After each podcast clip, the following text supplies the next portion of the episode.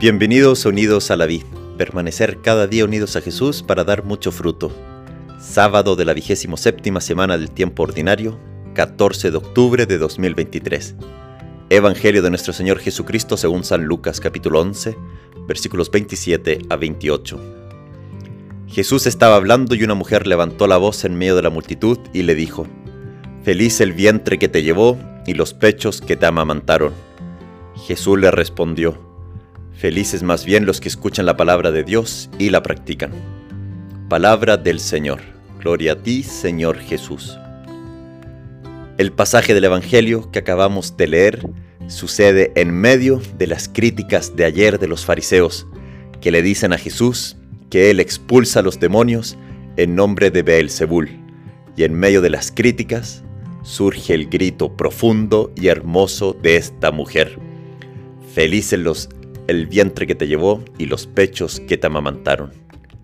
Es que imaginémonos esta situación, Jesús hablando cosas profundas como el que no está conmigo está contra mí y el que no recoge conmigo desparrama y de repente una mujer le grita. San Beda el Venerable señala que mientras los escribas y fariseos blasfeman y ponen a prueba a Jesús, esta mujer reconoce delante de todos su encarnación con una lealtad tal que le confiesa con tanta seguridad que llega a ser que queden confundidos la calumnia de sus contemporáneos. Hoy en el mundo hay tantos que atacan la fe, que atacan a Jesús, que ponen a prueba a la iglesia y a sus ministros, que hacen falta testimonios valientes que muestren al mundo una fe viva, un amor real a Jesús, y como San Francisco, si es necesario, usar palabras, pero sobre todo con el testimonio de la propia vida, con una vida de oración sólida. De verdad Jesús ha sacado su carne no de la nada, ni de otra parte, sino del cuerpo de su mamá. Por eso es correcto llamarle a Jesús verdaderamente Hijo del Hombre. ¡Qué misterio!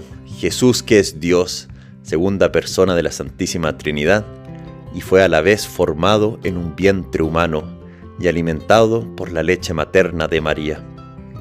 Dichosa la mamá, dichosa María. Sin embargo, Jesús dice que hay más alegría en los que escuchan la palabra de Dios y la cumplen.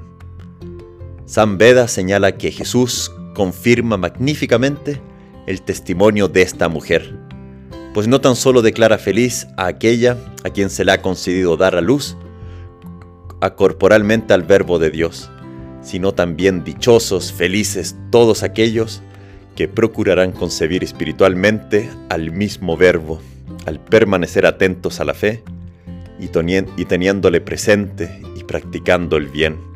Así daremos a luz y alimentaremos no solo nuestro corazón, sino el de tantos.